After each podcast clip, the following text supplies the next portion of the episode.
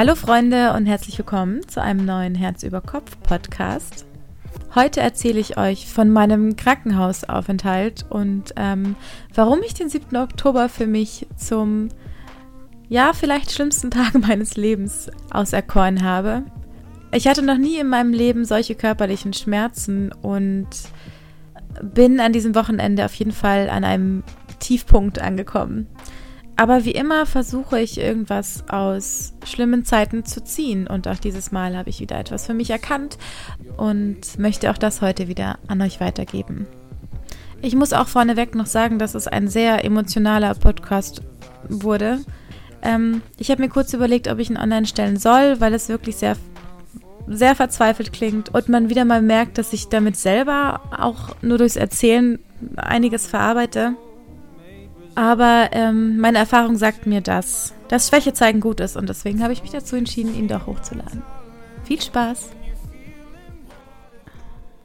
Wie fange ich am besten damit an?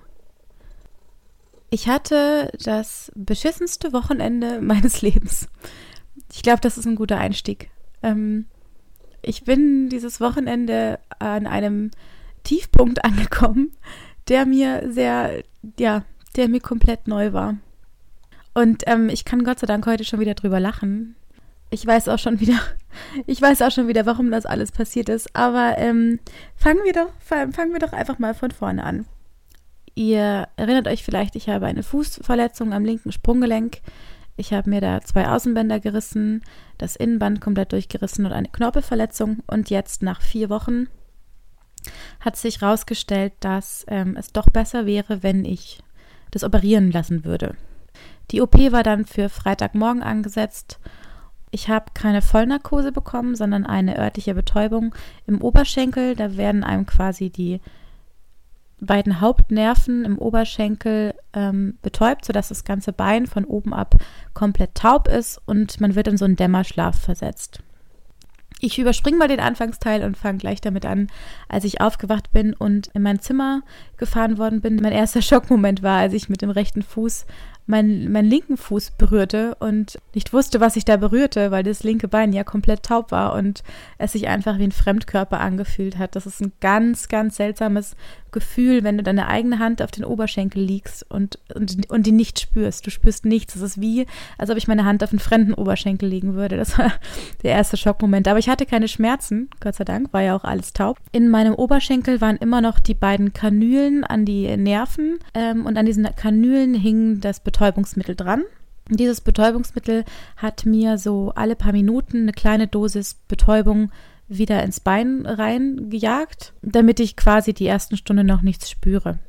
Dieses Betäubungsmittel wurde dann von Stunde zu Stunde automatisch reduziert, damit quasi die Betäubung langsam nachlässt. Und äh, zusätzlich hatte ich noch so einen kleinen Knopf, den ich drücken konnte jede Stunde. Wenn ich gemerkt hätte, dass die Betäubung zu sehr nachlässt und ich schon Schmerzen habe, hätte ich diesen Knopf drücken können und ich hätte nochmal eine extra Dosis Betäubungsmittel ins Bein bekommen.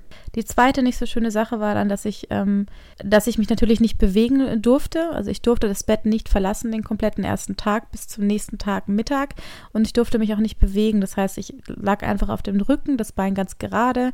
Ich konnte es auch nicht das bewegen, das Bein. Also es war ja taub. Ich konnte auch die Zähne nicht bewegen oder gar nichts eigentlich. Ähm, das heißt, ich lag in der gleichen Stellung 24 Stunden auf dem Rücken. Das ist auch schon eine krasse Erfahrung, sage ich euch. Auch so schlafen zu müssen natürlich und natürlich auf Toilette zu gehen. Also ich konnte nicht auf Toilette gehen, ich musste eine Bettpfanne machen die ganze Nacht und den ganzen Mittag. Das war auch schon ein sehr, sehr unschönes Gefühl, weil man ja so komplett ausgeliefert ist und weil man so abhängig ist von Menschen, die man ja eigentlich gar nicht kennt. Also ich, Schwestern kenne ich natürlich nicht. Da muss man dann einfach durch. Der richtig schlimme Part fing eigentlich erst an, als ähm, die Betäubung im Bein langsam nachgelassen hat. Also ich habe mich einerseits total drauf gefreut, dass ich endlich wieder was spüre im Bein. Ähm, und irgendwann so, ich glaube, es wird so 12 Uhr nachts gewesen sein. Ich war so kurz am, am Einschlafen, habe ich gemerkt, okay, irgendwas passiert in meinem Bein. Das hat so angefangen zu zucken. Die Muskeln wachen quasi wieder auf und es hat so ein bisschen ähm, gekrampft. Ich hatte das Gefühl, ich muss mich die ganze Zeit bewegen. Ich habe wahnsinnige Angst bekommen, weil ich jetzt wusste, okay, wenn diese Betäubung im, im Bein aufhört, dann kommen bestimmt Schmerzen. Und ich hatte keine Ahnung, mit was für Schmerzen ich rechnen musste. Ich wusste nur, dass die Operation anders gelaufen ist als geplant. Es war keine Arthroskopie. Das ist so eine Operation, wo sie nur mit, da machen sie nur so zwei Löcher rein, gehen damit so zwei Stäbchen rein und operieren durch eine Kamera oder so, also möglichst kleine Einschnittstellen. Und bei mir haben sie es dann doch anders gemacht. Also sie haben doch auf beiden Seiten, außen und innen, offen operiert und auf beiden Seiten hatte ich einen sehr, sehr, sehr großen Schnitt am Fuß. Ich habe noch nicht gesehen, Gott sei Dank, zu der Zeit. Aber ich wusste das, weil der, ähm, der Chirurg auch noch mit mir gesprochen hatte. Ja, ungefähr um halb eins ähm, gingen die Schmerzen los und ich habe richtig, richtig Angst bekommen. Meine Bettnachbarin genauso. Sie hat auch irgendwann gemeint, fuck, bei ihr, sie hat einen Kreuzbandriss übrigens. Ähm, 18-jähriges Mädchen, total nett, hat mir auch die, die Zeit ein bisschen versüßt im Krankenhaus.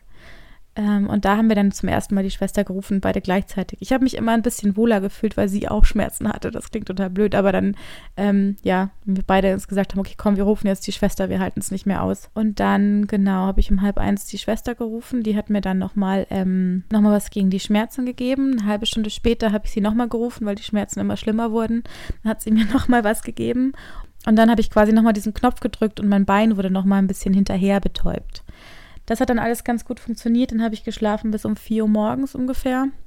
Genau, um 4 Uhr morgens bin ich dann wieder aufgewacht und hatte wieder starke Schmerzen. Ähm, und da kam mir dann das erste Mal das Gefühl, dass ich äh, mich nicht getraut habe, die Schwester zu rufen, weil, äh, ja, ich wusste sofort wieder, das ist doch eigentlich mein Thema. Das ist doch etwas, was ich lernen will und schon seit sehr langer Zeit versuche zu lernen, für mich selber einzustehen und einfach zu sagen, hey, es geht mir schlecht, ich brauche jemanden und dabei quasi mich selber für wichtiger nehmen als andere. Ähm, und wenn ich so eine, in den Momenten, in denen ich eine Schwester rufe, tut es mir irgendwie gleichzeitig äh, wieder leid, weil ich weiß, dass Schwestern viel zu tun haben. Die sind immer wahnsinnig gestresst, die werden viel zu wenig bezahlt für die tolle Arbeit, die sie da machen. Ähm, deswegen sind sie sowieso oft genervt. Dann hat man natürlich noch mehr das Gefühl, dass man sie, dass man irgendwie übertreibt. Und, und das nächste, was ich mir immer denke, ist ähm, so, hey, ich habe doch nur so eine OP am Fuß gehabt. Es gibt doch Menschen, die haben viel schlimmere Schmerzen und viel schlimmere Verletzungen und die halten das ja auch aus. Ich kann doch jetzt nicht zum vierten Mal innerhalb von vier Stunden die Schwester rufen, weil ich Schmerzen habe. Das kann ja nicht sein. Andere Menschen machen das doch auch durch. Und so habe ich die Schwester nicht gerufen und lag da im Bett äh, ja, habe darauf gewartet, bis die Sonne aufgeht und habe das dann durchgehalten bis um 7 Uhr morgens, glaube ich. Also drei Stunden lang habe ich eigentlich nur geweint im Bett und geschluchzt und dann um sieben kam morgendlich die Schwester rein, macht das Licht an und sieht mich und war dann sofort sehr besorgt und hat gesagt, hey, du musst auf keinen Fall warten, bis du weinst. Wenn du solche Schmerzen hast, dann ruf mich, dafür sind wir da. Und hat mir ein sehr gutes Gefühl gegeben und dann war ich auch sehr erleichtert und dann hat sie mir wieder was gegen die Schmerzen gegeben und dann ging es auch wieder eine Stunde besser. In dieser Stunde bin ich wieder eingeschlafen und wieder von Schmerzen aufgewacht.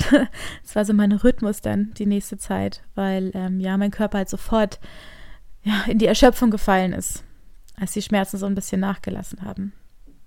Zusätzlich natürlich immer zwischendrin auf das Klo müssen und auf die Bettpfanne und das Bein war immer noch total taub und ugh. jedenfalls ähm, habe ich die Schwester dann ernst genommen und dachte mir, okay, ähm, dies, ich bin im Krankenhaus, es gibt hier gute Tabletten gegen die Schmerzen, ich sag's einfach. Und dann, als ich wieder aufgewacht bin, habe ich sie wieder gerufen, habe wieder was gegen die Schmerzen bekommen.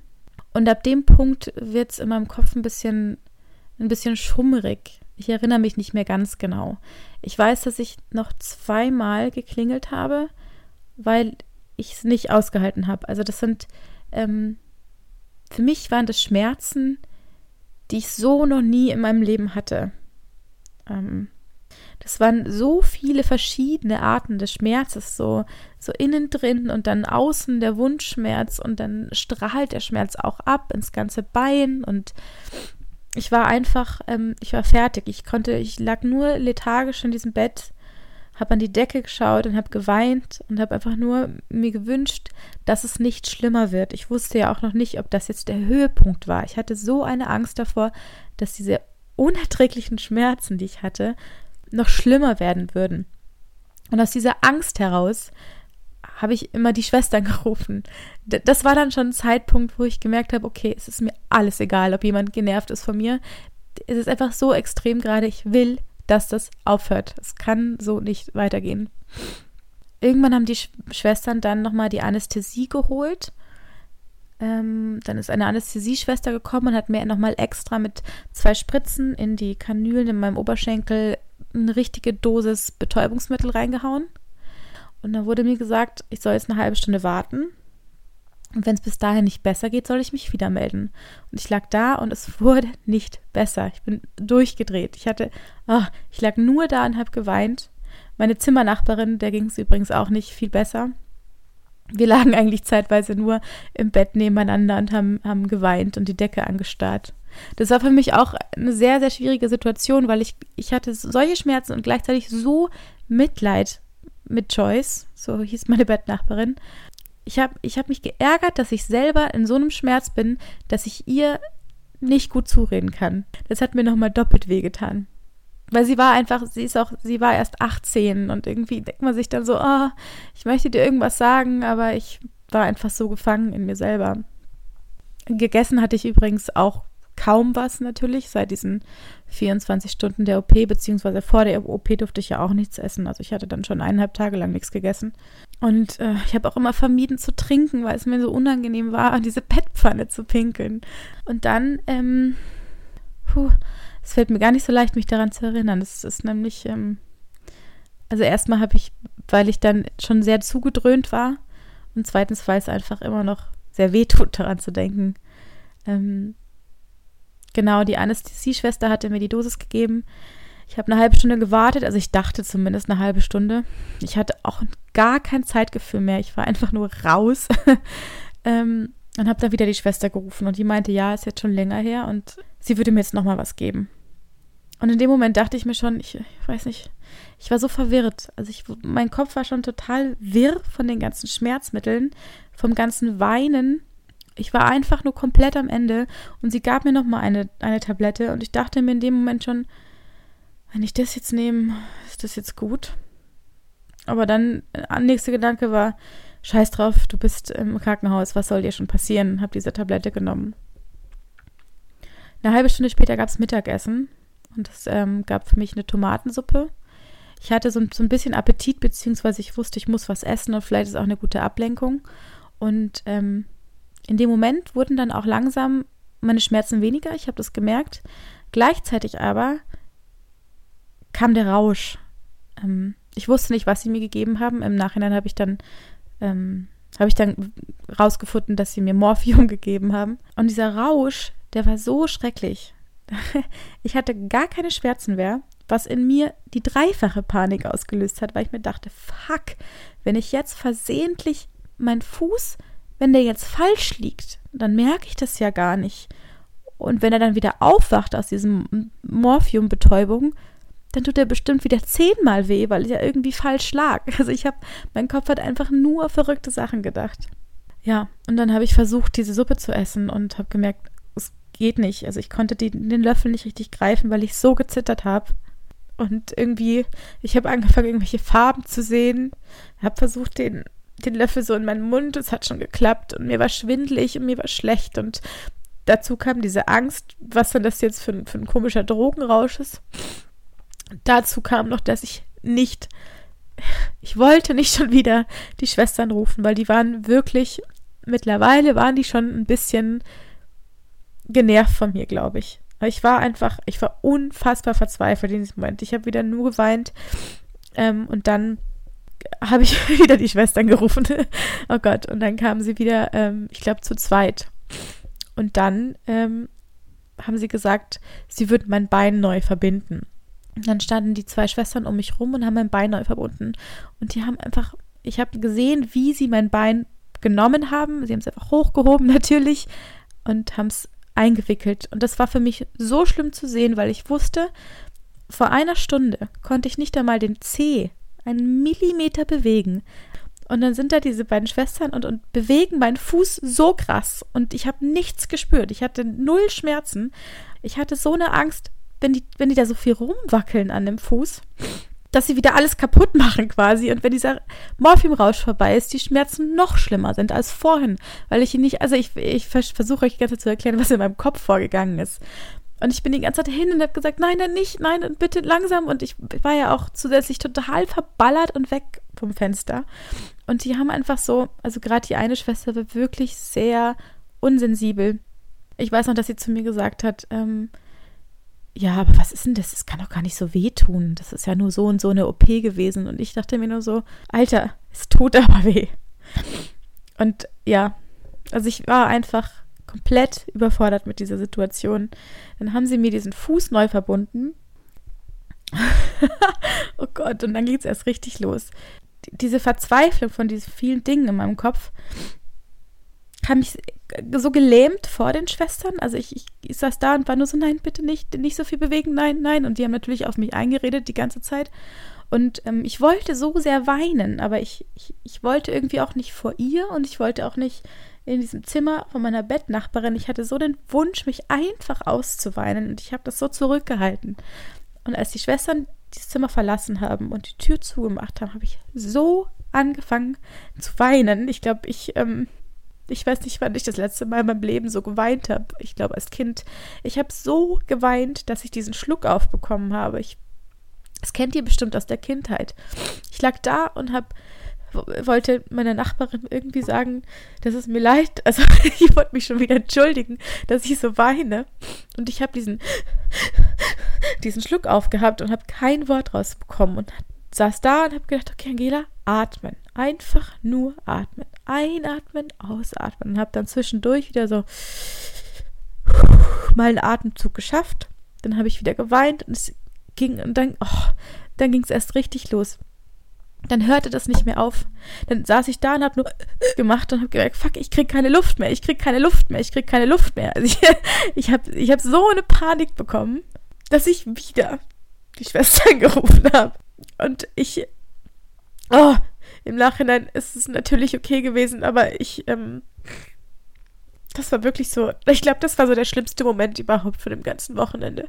Dann kamen die Schwestern zurück und ich wollte ihnen so gern sagen, warum ich so verzweifelt bin, dass ich nicht weiß, ob es berechtigt ist, sie zu rufen, dass ich, dass ich ihnen nicht ähm, mehr Arbeit machen möchte, aber gleichzeitig so unglaubliche Schmerzen habe. Aber ich habe kein Wort rausbekommen. Ich lag da wie ein achtjähriges Mädchen und habe gehickst und gehickst und gehickst und gehickst. Und dann haben sie mich, ähm, haben sie mich wieder an die Infusion gehängt und haben mir ähm, was zur Beruhigung irgendwie in die Hand laufen lassen, keine Ahnung.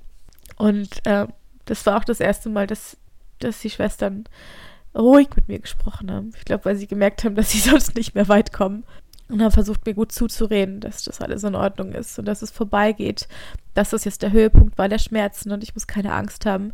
Ab jetzt wird es nur noch besser und ich, ähm, ich wollte ihnen so gern so viel sagen, aber jedes Mal, wenn ich versucht habe, ein Wort zu sagen, kam dieses Hicksen wieder. Deswegen saß ich nur da und habe geatmet und habe gewusst, okay, du kriegst jetzt was zur Beruhigung, es wird alles gut. Ähm, in dem Moment habe ich dann auch habe ich es auch geschafft, das erste Mal mein Handy in die Hand zu nehmen an dem Tag und meinem Bruder zu schreiben, dass er bitte kommen soll, weil ich brauche jemanden. Also ich habe selten Momente, in denen ich wirklich von mir aus jemanden schreibe und sage, ich brauche jemanden. Und das, das war, das war so ein Moment. Und dann ähm, ein bisschen später, als ich dann langsam wieder ein bisschen mehr klargekommen bin mit meinem, mit meinem Atem auch, äh, wurde mir richtig, richtig schlecht. Wegen den ganzen Medikamenten einfach. Ich hatte ja sowieso, ich habe sowieso einen sehr schwachen Magen und ich wusste, fuck, ey, bei den ganzen Drogen, die mir drin sind, das wird nicht gut gehen. Und dann ähm, äh, bin ich auf Toilette. Wenn ich überlege gerade, bringe viel durcheinander.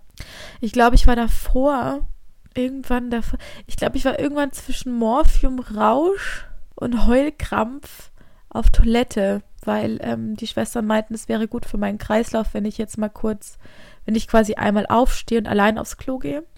Deswegen äh, wusste ich schon, dass ich das darf und wie es funktioniert. Also, dass ich diese, diesen Beinkatheter mitnehme, den habe ich mir quasi umgehängt und bin dann mit so einem Rollwagen ins Klo. Und dann bin ich, genau, dann bin ich alleine auf die Toilette gegangen. Und dann hing ich, ja, dann habe ich mich mit dem Kopf übers Waschbecken gehängt, weil ich wusste, ich, ich wusste nicht, wie es, wenn ich kotzen soll, ins Klo kotzen soll. Das ist zu tief. Also hing ich da über dem Waschbecken, konnte eigentlich gar nicht aufrecht stehen, weil ich so fertig war, hatte meinen Fuß nach hinten auf so einen Duschhocker gelegt, damit der ein bisschen hoch, hoch gelagert ist. Ähm, stand da in meinem Nachthemd, den Kopf im Waschbecken und habe angefangen zu summen.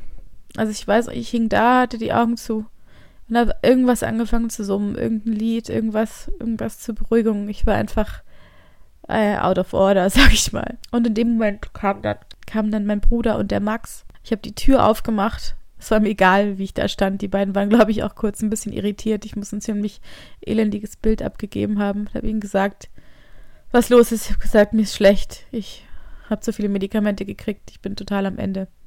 Und dann standen die da und haben mir ein bisschen gut zugeredet. Und mein Bruder hat mir dann in dem Moment, als ich da über dem Waschbecken hing, ähm, sein Teddy in die Hand gedrückt. Das war sehr süß. und dann stand ich da auf diesem Klo mit dem Kopf im Waschbecken und diesem Teddy in meinem Arm. ich muss so ein schreckliches Bild abgegeben haben. Und ich habe es dann übrigens geschafft, nicht zu kotzen. Es waren dann mehr so Magenkrämpfe. Krämpfe. Bin dann wieder zurück ins Bett, hab mich hingelegt und ab da wurde es dann auch besser. Mein Bruder hat meine Hand gehalten und äh, ich habe mich langsam wieder beruhigt ähm, das Morphium hat irgendwann aufgehört zu wirken und gleichzeitig fingen dann natürlich auch die Schmerzen im Bein wieder an. Aber ähm, sie haben mir dann nicht mehr so viel Angst gemacht. Ich wusste, dieser Schmerzhöhepunkt, der muss jetzt vorbei gewesen sein. Irgendwie, ich habe so ein bisschen abgewogen. Ich wusste, ich will jetzt keine krassen Schmerztabletten mehr kriegen. Das war dieser komische Morphiumrausch, hat mich so fertig gemacht, dass ich dachte, ich halte jetzt lieber ein bisschen bisschen noch mehr die Schmerzen aus, mach lieber die Betäubung im Bein jede Stunde wieder rein, als dass ich nochmal mir so einen Medikamentencocktail geben lasse. Und ab da wurde es dann langsam besser. Dann war es auch schon Nachmittag oder so. Die nächste Nacht war auch sehr viel besser. Ich habe sehr viel geschlafen und lang geschlafen. Mich am nächsten Tag, ähm, ich war natürlich immer noch vollkommen fertig und hatte Schmerzen ohne Ende, aber ich habe mich trotzdem gefühlt wie neugeboren ich konnte endlich selber aufs Klo gehen und habe dann auch mal wieder richtig was gegessen. Habe mir die Haare gewaschen. Ganz was Abgefahrenes. und war überglücklich, dass ich diesen Tiefpunkt irgendwie überwunden hatte. Was ich jetzt im Nachhinein gesehen wieder aus dieser ganzen Sachen lerne, ist, ähm, dass ich einfach immer noch sehr viel Übung brauche darin, für mich selber einzustehen. Ganz am Anfang meiner Verletzung ähm, hatte ich ja schon das Problem, dass ich im, in dem Krankenhaus und dass ich eingeliefert worden bin, ähm, dass man mich da nicht ernst genommen hat. Also man hat mir gesagt, ich sei nur so ein bisschen umgeknickt und da wäre überhaupt nichts und ich soll meinen Fuß belasten. Und äh, meine Intuition hat mir aber gesagt, was ja auch absolut richtig war, das geht nicht. Und ich habe es aber auch in dem Moment wieder nicht geschafft zu sagen, hey, ähm, das kann nicht sein, da stimmt was nicht mit meinem Fuß, ich brauche Krücken, ich kann so nicht laufen. Und auch da hatte ich mir danach schon vorgenommen, das nächste Mal passiert dir das nicht wieder. Du wirst auf deine Intuition hören, du wirst für dich selber einstehen, weil du bist wichtig. Also ich, ich bin wichtig und ich will, dass ich gesund bin. Deswegen muss ich das auch irgendwie so kommunizieren. Und dieser Aufenthalt im Krankenhaus war dann natürlich wieder eine Extremsituation. Aber ähm, ich habe mich einfach wieder über mich geärgert, dass exakt die gleichen Sachen in meinem Kopf wieder hochkommen. Nämlich dieses zuerst an andere denken als an mich selber. Also zuerst denken, die armen Schwestern, die haben doch genug zu tun, ich möchte niemanden nerven, ich will auf keinen Fall, dass mich jemand nicht mag. Das ist ja auch immer so ganz großes Thema. Oh Gott, die könnten mich ja blöd finden. ähm, dass das alles vor meinem Schmerz steht. Und ich will das einfach nicht mehr. Ich will natürlich immer noch empathisch sein und Mitgefühl haben für andere Menschen und Verständnis für ihre Situation. Also ich will Verständnis dafür haben, dass eine Schwester sehr im Stress ist zum Beispiel. Aber ich will mich deswegen nicht hinten anstellen.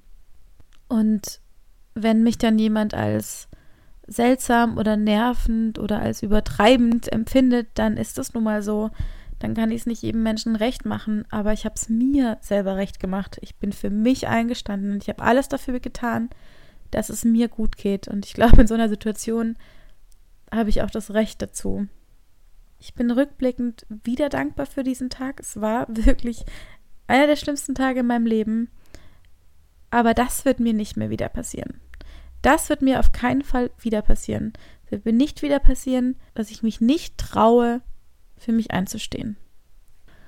Ich finde, man muss sich in solchen Situationen immer vorstellen, wie es wäre, wenn da eine gute Freundin liegen würde. Also hätte ich, hätte ich eine gute Freundin gesehen, wie sie da im Bett liegt und wie sie so weint und wie sie so verzweifelt ist und so eine Angst hat. Ich hätte alles dafür getan, dass es ihr gut geht. Ich hätte die Schwestern für sie gerufen, hätte ihr gesagt, können Sie bitte was dagegen tun. Und da wäre es mir auch wieder egal gewesen, was sie, was sie über mich denken. Hauptsache, ihr geht es gut.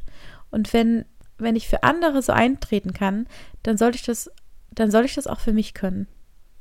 Und das will ich unbedingt lernen. Und ich muss mir auch immer wieder eingestehen, dass Dinge Zeit brauchen. Ich weiß, dass es mein Thema ist, schon seit einer sehr, sehr langen Zeit, für mich einzustehen, Nein zu sagen, wenn ich einfach etwas nicht möchte oder nicht kann, mich zurückzuziehen, wenn ich gerade Ruhe brauche oder zu sagen, es geht mir schlecht. Aber dass ich, ähm, dass es wieder ein Prozess ist, dass ich erst wieder viele solcher Situationen erleben muss, damit ich es lerne weil alles im Leben immer eine reine Übungssache ist. Nichts klappt sofort. Ich kann nicht von heute auf morgen mir vornehmen, hey, und das wird jetzt anders. Es dauert wie immer seine Zeit und meistens wahrscheinlich gibt es, wird, wird irgendwann eine Situation kommen, in der ich mir im Nachhinein denke, hey Angela, da bist du echt krass für dich eingetreten. Wann ist das denn eigentlich passiert? Ich merke Veränderungen an mir immer meistens erst rückblickend. Also wenn ich zurückblicke, wie ich früher mal war, dann merke ich, dass ich heute ganz anders bin. Nichts, es gibt nie so einen so Klickmoment im Leben, sondern es passiert immer sehr, sehr langsam. Das war das Thema meines allerersten Podcastes. Dieses Zurückfühlen und sich der eigenen Entwicklung bewusst werden. Und ich bin mir ganz sicher, dass das auch in dieser Sache bald sein wird. Und eigentlich ist es schon so. Also in vielen, vielen Situationen kann ich schon sehr gut für mich einstehen. Nämlich zu sagen, nein, ich habe heute keine Zeit, weil ich meine Ruhe möchte. Oder hey, ich, ich gehe mal kurz woanders hin, weil ich meine Ruhe möchte oder so. Ich bin schon sehr viel weiter gekommen, ähm, aber ich war noch nicht weit genug, um in so einer Situation, in so einer Extremsituation auch für mich einzustehen. Aber das wird schon kommen, da bin ich sehr, da bin ich sehr zuversichtlich. Am Montag wurde ich dann übrigens entlassen. Mein Vater hat mich abgeholt und mich nach Hause gefahren mit meinem ganzen Zeug. Und ich kam zu Hause an, habe erstmal mich unfassbar über meine Katze gefreut. Ich lag in meinem Bett und habe angefangen zu lachen und im gleichen Moment habe ich angefangen zu weinen. Und ich habe so krass gelacht. Ich habe so herzlich gelacht. Ich lag alleine in meinem Bett. Ich habe so krass gelacht und ich habe gleichzeitig so geweint ich kam mir so irre vor. Also wenn das jemand gesehen hätte, hätte mich gleich wieder zurück ins Krankenhaus geschickt. Aber ich, ich war so überwältigt in diesem Moment, weil ich, weil ich in meinem Bett lag. Ich lag in meinem Bett. Meine Katze war da. Ich hatte diese vier Wände um mich rum. Ich war wieder irgendwie in Sicherheit. Die Sonne schien draußen. Ich hatte das Fenster offen. Und ich wusste einfach so, jetzt habe ich es geschafft. Das war jetzt das Schlimmste. Du hast jetzt den Tiefpunkt erreicht, was diese Verletzung mit diesem Fuß angeht. Es dauert jetzt noch sechs Wochen und die nächsten Nächte und Tage werden scheiße, weil du wirst immer noch saumäßig Schmerzen haben. Aber du bist jetzt irgendwie über dem Berg. Und ich war so dankbar. Ich war selten in meinem Leben so dankbar, zu Hause zu sein oder einfach nur generell so dankbar wie in diesem Moment. Und deswegen glaube ich, habe ich einfach nur gelacht und geweint. Und vor allem, ich dachte mir auch die ganze Zeit, was für eine Scheiße, was für eine verfickte Scheiße gerade bei mir passiert. Wie beschissen, sorry, dass ich so fluche, wie beschissen eigentlich alles gerade ist bei mir. Und ich bin trotzdem noch da und ich kann trotzdem noch lachen und ich kann mich trotzdem noch über so viele Dinge freuen in meinem Leben und ich stehe trotzdem immer noch morgens auf und denke mir, was mache ich heute Schönes? Obwohl ich Schmerzen habe, obwohl diese ganze Kacke gerade passiert. Und ich, ich gestehe mir auch einfach langsam ein, dass es scheiße ist. Also ich, ich freue mich, ich freue mich richtig selber darüber, dass ich das sagen kann. Dieses Fuck ist so scheiße. aber es ist auch so witzig. Also ich, ich kann euch, ich würde dieses Gefühl gerne beschreiben, aber ich kann es nicht so richtig. Und ähm, wie ich schon im letzten Podcast erwähnt habe, man wird sehr viel, man, man weiß viele Dinge viel mehr zu schätzen, wenn sie einem auf einmal genommen werden. Und, äh, und es wird, es wird einfach immer krasser. Jeder Tag, der vergeht, den ich nicht laufen kann, wird immer krasser. Ich bin so empfindsam momentan wie noch nie in meinem Leben. Und ich habe so, ähm, ich freue mich aber auch so krass über viele Dinge wie noch nie in meinem Leben. Ich, ich weiß noch, wie ich am, am Sonntag, dann dem Tag danach, also an dem Tag, nachdem es mir so schlecht ging im Krankenhaus, in meinem Bett saß und alle möglichen Leute kamen mich besuchen. Es kamen mich so viele Leute besuchen, dass ich, ähm, dass ich koordinieren musste, dass nicht die ganze Zeit jemand da war. Allein das zu sehen war so schön, dass ich offensichtlich jedem Menschen, der mir wichtig ist, auch wichtig bin. Und ganz am Abend kamen meine Eltern auch endlich aus dem Urlaub zurück und dann saß, lag ich da in meinem Bett so halb belämmert und äh, meine Familie saß um mich und mein Bruder war wieder da. Mein Bruder war jeden Tag da im Krankenhaus. Und es war einfach so, ein, so eine Familie. Und meine Familie ist einfach, wir sind, es ist einfach herrlich. Das habe ich ja auch wieder total zu schätzen gelernt. Es war einfach so lustig. Da sitzen meine Mama und mein Papa und mein Bruder und wir lachen auch immer so viel zusammen. Und ich, ich lag da und habe einfach nur gelächelt und die, den dreien zugehört und habe mich so erfreut an diesem Anblick von meiner Familie, die gesund ist, die da sitzt, die mit mir redet, die für mich da ist, die toll ist. Und meine Mutter hat auch so was Schönes gesagt noch an einem Tag. Wir haben irgendwie halt über starke Schmerzen geredet und sie meinte dann, dass sie das an ihre Geburt erinnert, natürlich, ne?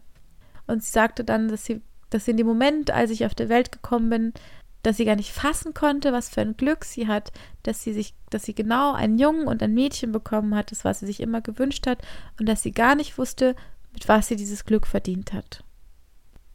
Ich bin auf die Welt gekommen und meine Mutter hat sich gedacht, dass ich das Glück bin, was sie dachte, dass sie nicht verdient hat. Also es war einfach schön. Also es sind einfach im Krankenhaus sehr viele schreckliche Dinge passiert, aber auch genauso viele super schöne ähm, mein Gott, jetzt bin ich echt wieder weinerlich drauf.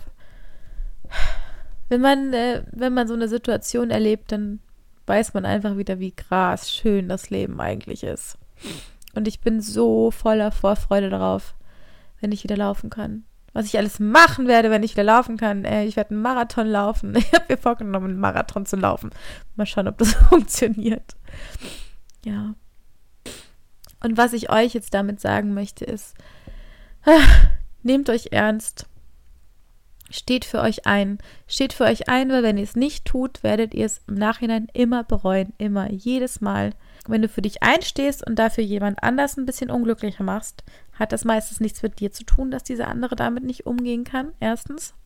Und zweitens wirst du dich immer wohlfühlen und nicht das Gefühl haben, dass du irgendwie Nein zu dir selber gesagt hast, obwohl du Ja zu jemand anderem gesagt hast. Gibt es doch dieses Sprichwort, ich finde, das passt ganz gut. Versucht einfach immer auf eure Intuition zu hören. Dieser, dieser erste Gedanke, der kommt, dieses erste Gefühl, ist meistens das Richtige. Und wenn man ganz tief in sich reinhört, dann weiß man eigentlich immer, was das Richtige ist. Oder was man gerade wirklich möchte. Man will sich es oft nicht eingestehen und man baut außen herum dann irgendwelche Gründe dafür, dass es doch nicht so ist, aber dieser Kerngedanke ist meistens immer der richtige. Und gerade wenn es um eure Gesundheit geht, solltet ihr immer, immer, immer auf eure Intuition vertrauen. Gebt die ganze Verantwortung nicht in Ärzte ab. Ärzte sind natürlich tolle, tolle gebildete Menschen und sind vom Fach, aber es sind auch nur Menschen. Und auch Menschen machen Fehler, ohne dass sie es möchten. Wenn ihr euch nicht sicher seid, holt euch eine zweite Meinung ein gebt nicht so die komplette Verantwortung ab in Ärzte. Ich habe das immer sehr viel gemacht. Für mich waren Ärzte immer so, die standen für mich auf so einem Podest.